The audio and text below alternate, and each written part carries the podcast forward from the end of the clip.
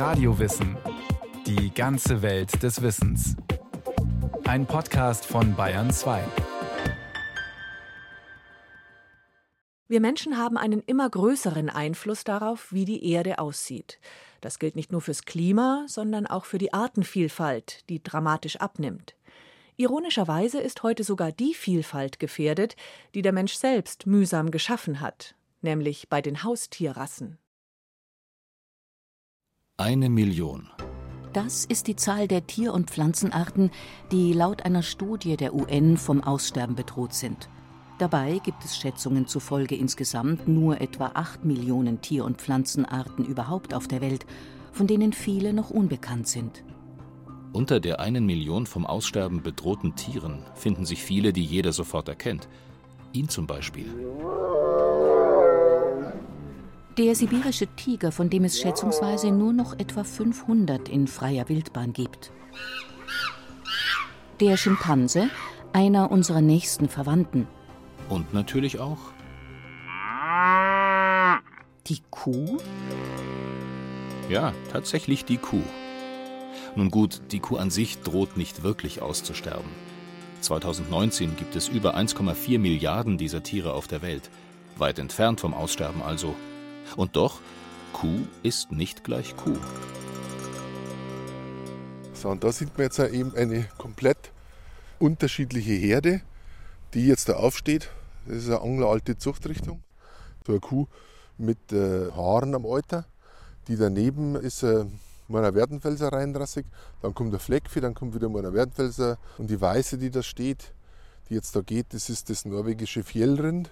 Gelb, rot, braun, schwarz, weiß.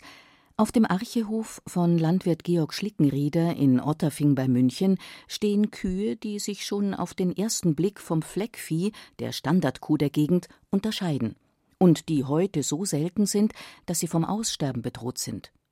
So wie ihnen geht es auch vielen anderen Nutztieren. Die Bundesanstalt für Landwirtschaft und Ernährung veröffentlichte 2018 die neue rote Liste, in der die in Deutschland gefährdeten Nutztierrassen aufgeführt sind, und schrieb damals Aktuell sind 55 der 77 einheimischen Nutztierrassen der Arten Pferd, Rind, Schwein, Schaf und Ziege als gefährdet eingestuft. Auf der roten Liste finden sich Tiere wie das Murnau-Werdenfelser Rind, das Altwürttemberger Pferd, das Leikoma-Schwein und das rauwollige Pommersche Landschaf, aber auch Geflügelrassen wie die deutschen Reichshühner und die bergischen Kräher. Insgesamt sind über 70 Prozent der heimischen Nutztierrassen gefährdet. Und auch weltweit steht es nicht gut um die Vielfalt bei den Nutztieren. Mindestens 1000 Züchtungen sind laut UN vom Aussterben bedroht. Doch was genau sind eigentlich Tierrassen? Wie sind sie entstanden? Und ist es schlimm, wenn sie aussterben?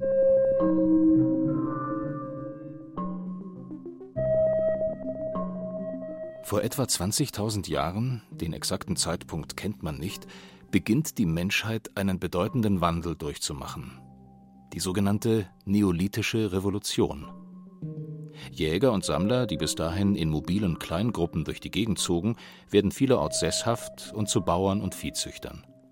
Der Mensch wird damit nicht nur weitestgehend unabhängig von den Wanderungsbewegungen der Wildtiere, von nun an kann er auch mehr Einfluss darauf nehmen, was für Eigenschaften sich bei den Tierarten, die er domestiziert hat, herausbilden. Es sollte noch viele Jahrtausende dauern, bis Charles Darwin seine Theorie über die Entstehung der Arten veröffentlichte und bis Gregor Mendel durch seine Kreuzungsexperimente mit Erbsen erstmals nachvollzog, wie genau Eigenschaften vererbt werden. Auch von DNA-Strängen und Chromosomensätzen wusste man damals noch nichts.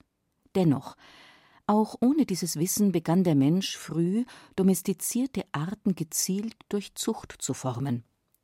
Die Beduinen etwa sollen schon vor Tausenden von Jahren die Abstammungslinien ihrer Araber mündlich überliefert und strenge Regeln befolgt haben, nach denen sie diese Pferde züchteten. Jay Lush, ein Genetiker, der vielen als Vater der modernen Tierzucht gilt, schrieb Es ist gewiss, dass der Mensch seit Jahrtausenden künstliche Auslese betrieben hat, auch wenn es keine Möglichkeit zu geben scheint, zu messen, wie intensiv er dies tat. Die Tierzüchtung nach wissenschaftlichen Erkenntnissen schließlich begann im 18. Jahrhundert in England. Man fing an, weibliche und männliche Tiere streng voneinander zu trennen, so dass es keine unkontrollierten Paarungen mehr gab. Durch Inzucht wurden bestimmte Merkmale gezielt gefördert. Vom Erfolg dieser künstlichen Selektion schwärmt bald auch Charles Darwin in Die Entstehung der Arten. Der Schlüssel liegt in des Menschen akkumulativem Wahlvermögen. Das heißt, in seinem Vermögen, durch jedesmalige Auswahl derjenigen Individuen zur Nachzucht, welche die ihn erwünschten Eigenschaften im höchsten Grade besitzen, diese Eigenschaften bei jeder Generation um einen, wenn auch noch so unscheinbaren Betrag zu steigern. Die Natur liefert allmählich mancherlei Abänderungen, der Mensch befördert sie in gewissen ihm nützlichen Richtungen. In diesem Sinne kann man von ihm sagen, er schaffe sich nützliche Rassen. Die Macht dieses Züchtungsprinzips ist nicht hypothetisch, denn es ist gewiss, dass einige unserer ausgezeichnetsten Viehzüchter binnen einem Menschenalter mehrere Rind- und Schafrassen in beträchtlichem Umfange modifiziert haben. Doch was genau ist nun eigentlich eine Rasse? Zumindest biologisch ist das gar nicht so einfach zu sagen. Eine Tierart ist nach der wohl populärsten Definition eine Reproduktionsgemeinschaft, das heißt, erzeugen Tiere miteinander fruchtbare Nachkommen, dann gehören sie zur gleichen Art. Eselhengst und Pferdestute können sich zwar auch paaren, aber dabei nur das unfruchtbare Maultier hervorbringen, das nie eigene Nachkommen haben wird, gehören also nicht zur selben Art. Andere Arten, wie Löwe und Tiger, können in Gefangenschaft zwar fruchtbare Nachkommen erzeugen, aus der Paarung von männlichem Löwen und weiblichem Tiger geht etwa der Liger hervor, die größte lebende Katze der Welt, die über 400 Kilo schwer werden kann. Doch in der Natur geschieht dies schon aufgrund geografischer Barrieren nicht. Rassen aber lassen sich so nicht auseinanderhalten, selbst wenn sie auf den ersten Blick sehr unterschiedlich aussehen. Sofern man gewisse logistische Probleme löst, zeugen auch Dogge und Chihuahua zusammen Nachkommen. Was genau eine Rasse ist, wie sie aussehen soll und welche Tiere ihr angehören, entscheidet der Mensch. Genauer gesagt, Züchterverbände. Sie legen in Rassestandards fest, wie ein Tier idealerweise auszusehen hat, welche Verhaltensweisen und genetischen Merkmale es aufzuweisen hat. Sie führen Herd- bzw. Zuchtbücher, in denen alle Tiere einer Rasse aufgeführt werden. Eine Rasse sind also schlicht alle Tiere dieser Zuchtpopulation. Wie der Mensch seit dem 18. Jahrhundert deshalb Nutztierrassen züchtet, unterscheidet sich folglich auch stark vom Prozess der natürlichen Selektion, den Charles Darwin damals beschreibt. In freier Wildbahn, wo Nahrung knapp und Raubtiere oder Rivalen oft allgegenwärtig sind, überleben und vermehren sich die am besten angepassten Tiere. In der Zucht aber entscheidet der Mensch, welche Tiere sich vermehren und welche Eigenschaften gefördert werden sollen. Dies kann auch zu teilweise kuriosen oder bedenklichen Ergebnissen führen. Die weißblauen Belgier etwa, eine Rinderrasse, sehen aus wie tierische Bodybuilder. Der Grund aber ist nicht Anabolika-Missbrauch. Durch einen vererbbaren Gendefekt haben sie ein abnormales Muskelwachstum und einen sehr geringen Fettanteil. Weil so eine enorme Menge mageres Fleisch gewonnen werden kann, wurde dieses Merkmal von Züchtern gezielt gefördert. Doch in Deutschland ist die Rasse mittlerweile verboten, aus Tierschutzgründen. Denn die Kühe haben einen so engen Geburtskanal und die Kälber schon bei der Geburt eine solche Größe, dass Geburten oft nur per Kaiserschnitt möglich sind. Ein Merkmal, das in der Natur wohl längst durch natürliche Selektion wieder aussortiert worden wäre, wird durch den Menschen gefördert. Auch in der Haustierzucht, kritisieren Experten immer wieder, sind viele Rassen mittlerweile überzüchtet.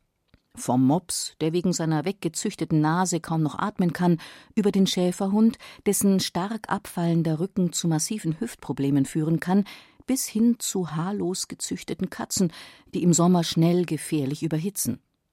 Was Züchtern oder Käufern gefällt, kann für die Tiere eine Qual sein.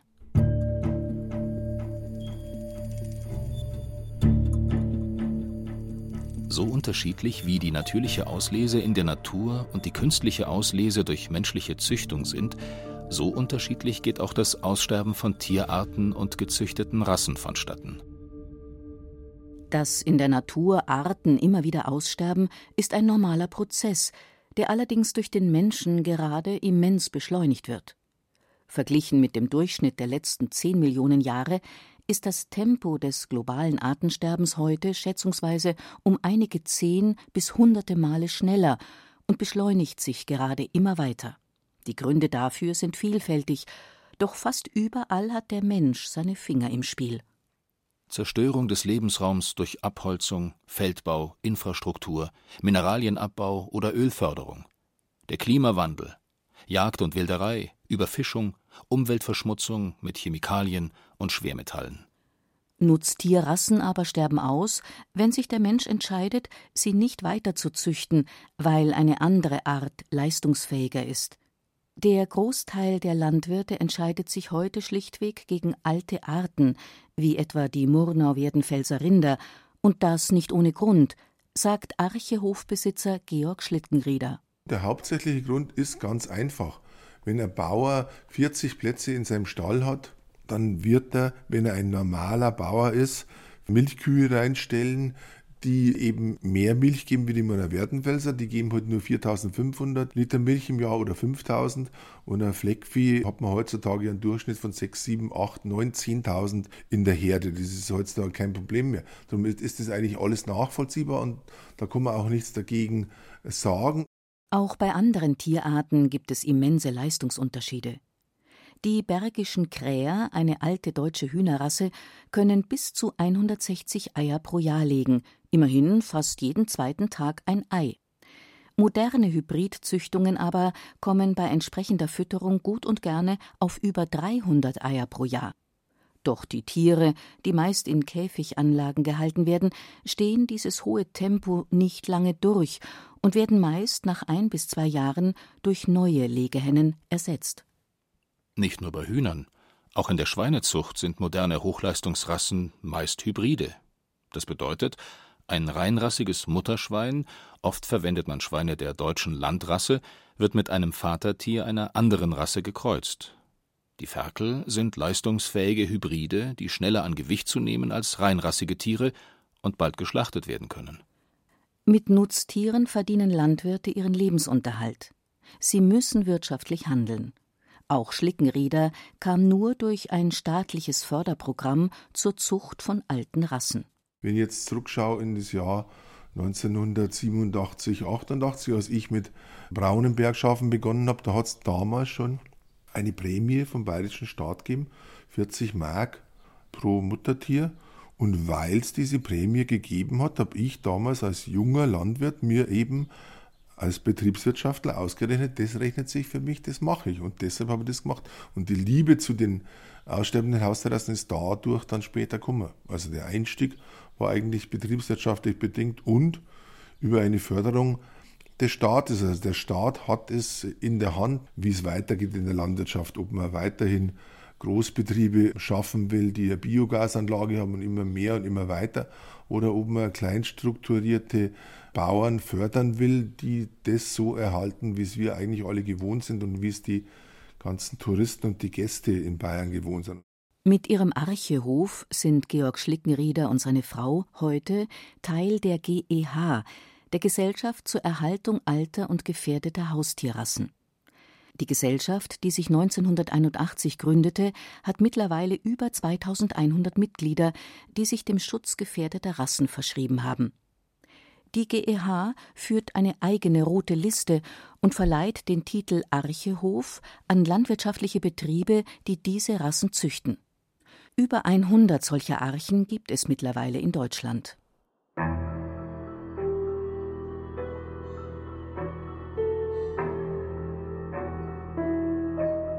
Doch was genau ist eigentlich das Erhaltenswerte an Nutztierrassen? Das Aussterben von Wildtieren ist meist mit unmittelbarer Grausamkeit und Leid verbunden, die wir aus aufwühlenden Bildern kennen. Von Orang-Utans, die inmitten verkohlter Holzreste kauern, dem Rest ihres Waldes, der für eine weitere Palmölplantage abgeholzt wurde. Eisbären, bis auf die Knochen abgemagert, weil es durch die Klimaerwärmung immer länger dauert, bis sie sich zum Jagen auf das arktische Seeeis wagen können. Nashörner, denen Wilderer nur das Horn abgeschnitten haben, oder Berge von Haifischflossen. Die letzten ihrer Art, deren Recht auf Leben vom Menschen in Frage gestellt wird. Die letzten Vertreter alter Nutztierrassen hingegen können auf Archehöfen oder in anderen ökologisch arbeitenden Betrieben oft ein angenehmes Leben führen, während ihre Hochleistungscousins in Massenhaltungsbetrieben die Bilder produzieren, die wir auch kennen, etwa von Hühnern und Schweinen in viel zu kleinen verdreckten Käfigen oder Boxen, manche mit offenen Wunden am Körper. Aussterbende Nutztierrassen sind auch weniger systemkritisch. Stirbt in freier Wildbahn ein Tier wie ein Hai aus, kann das gesamte Ökosystem kollabieren. Steht statt dem Fjellrind die Holsteinkuh auf der Weide oder im Stall, sind die Folgen meistens überschaubarer. Warum also sollte man Nutztiere erhalten, die weniger Milch oder Fleisch geben als andere? Ist der Sinn von Zucht nicht Leistungssteigerung? Für Georg Schlickenrieder liegt der Wert der alten Nutztierrassen gerade darin, dass sie sich von den moderneren Hochleistungszüchtungen unterscheiden. Weil natürlich diese Kühe, zum Beispiel in die Werdenfelser, Eigenschaften haben, die in den hochgezüchteten Rassen kaum noch vorkommen.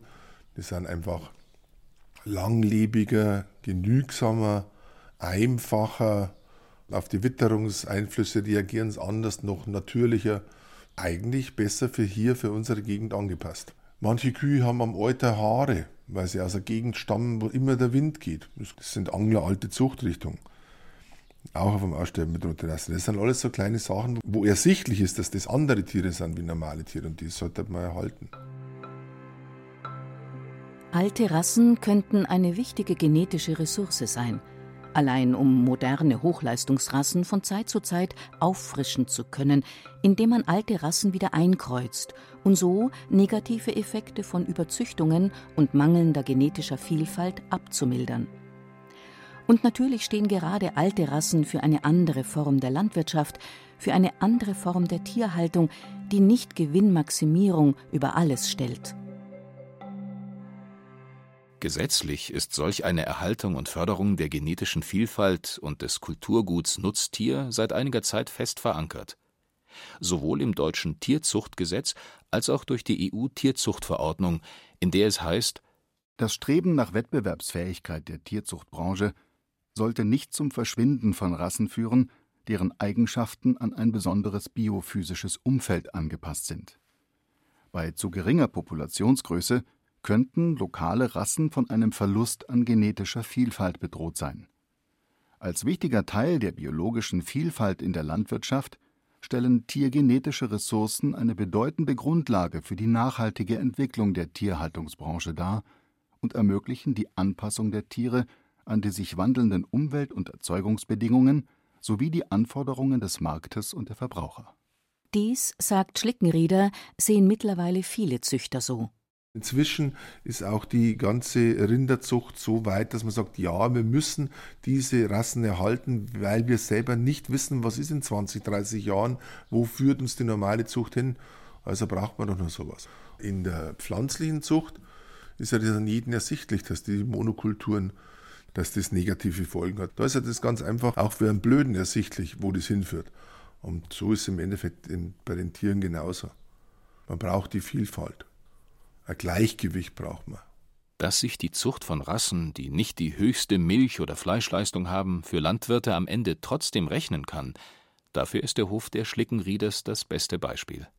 Als wir das begonnen haben, haben wir uns da total belächelt, äh, die anderen Bauern und die Verbraucher auch. Inzwischen hat man Kunden, die eben bewusst Fleisch von alten Hausterrassen kaufen, weil sie sagen, sie wollen mit ihrem Einkauf einen Beitrag dazu leisten, dass diese Tiere weiterhin in Bayern gehalten werden. Und somit hat man natürlich genügend Abnehmer und wir sind eigentlich immer ausverkauft.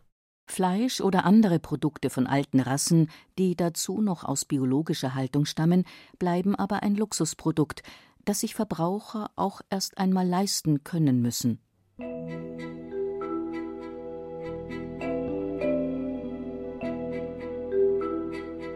Die Bemühungen von Verbänden wie der GEH und staatliche Förderungen scheinen langsam Früchte zu tragen.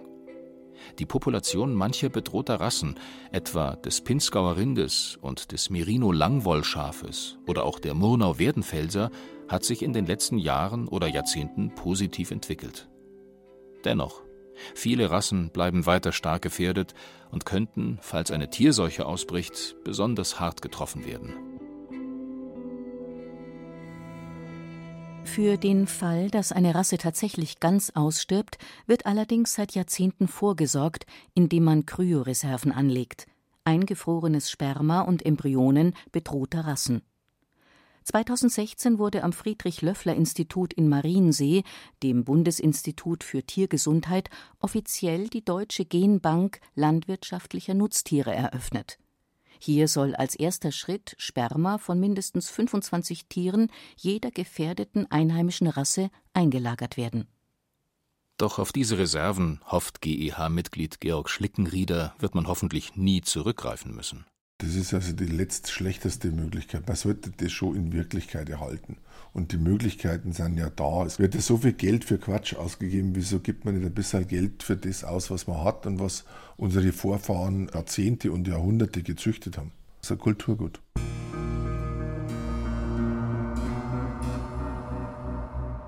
Die schwindende Vielfalt bei den Haustierrassen ist am Ende eine sehr spezielle Variante des Artensterbens. In freier Wildbahn drohen heute immer mehr Arten, die sich in Jahrtausenden oder Jahrmillionen der Evolution herausgebildet haben, innerhalb kurzer Zeit ausgelöscht zu werden. Und in der Nutztierzucht geht, ironischerweise, oft genau die Vielfalt verloren, die der Mensch durch züchterische Anstrengung selbst mit hervorgebracht hat.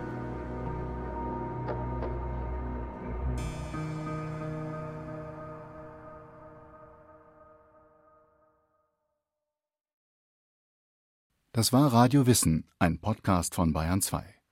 Autor dieser Folge Niklas Nau. Regie führte Sabine Kienhöfer. Es sprachen Ruth Geiersberger, Christian Baumann und Yaji Mai. Technik Susanne Herzig. Redaktion Bernhard Kastner. Wenn Sie keine Folge mehr verpassen wollen, abonnieren Sie Radio Wissen unter bayern2.de slash podcast.